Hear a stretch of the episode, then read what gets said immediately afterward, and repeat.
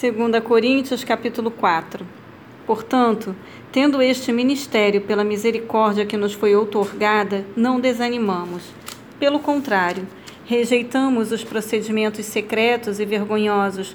Não fazemos uso de qualquer tipo de engano, nem torcemos a palavra de Deus, mas por meio do claro ensino público da verdade, recomendamos-nos a consciência de todas as pessoas perante a Deus. Contudo, se o nosso evangelho está encoberto, para os que estão perecendo é que está encoberto. O Deus desta presente era perversa cegou o entendimento dos descrentes, a fim de que não vejam a luz do Evangelho da glória de Cristo, que é a imagem de Deus. Pois não pregamos a nós mesmos, mas a Jesus Cristo Senhor e a nós mesmos como vossos servos por causa de Jesus. Porquanto foi Deus quem ordenou, das trevas resplandeça a luz pois Ele mesmo resplandeceu em nossos corações para a iluminação do conhecimento da glória de Deus na face de Cristo.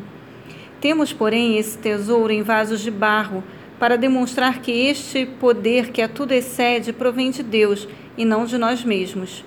Sofremos pressões de todos os lados, contudo, não estamos arrasados. Ficamos perplexos com os acontecimentos, mas não perdemos a esperança. Somos perseguidos, mas jamais desamparados, abatidos, mas não destruídos.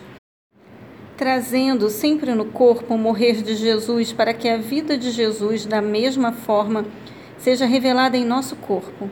Pois nós que estamos vivos somos cotidianamente entregues à morte por amor a Jesus, para que a sua vida também se manifeste em nosso corpo mortal.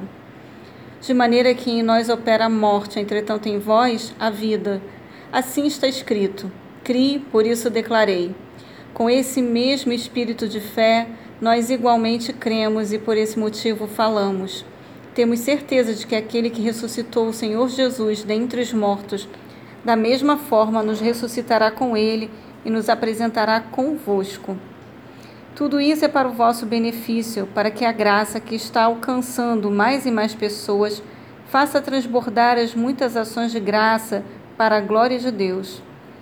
Portanto, não desanimamos. Ainda que o nosso exterior esteja se desgastando, o nosso interior está em plena renovação, dia após dia, pois as nossas aflições leves e passageiras estão produzindo para nós uma glória incomparável de valor eterno.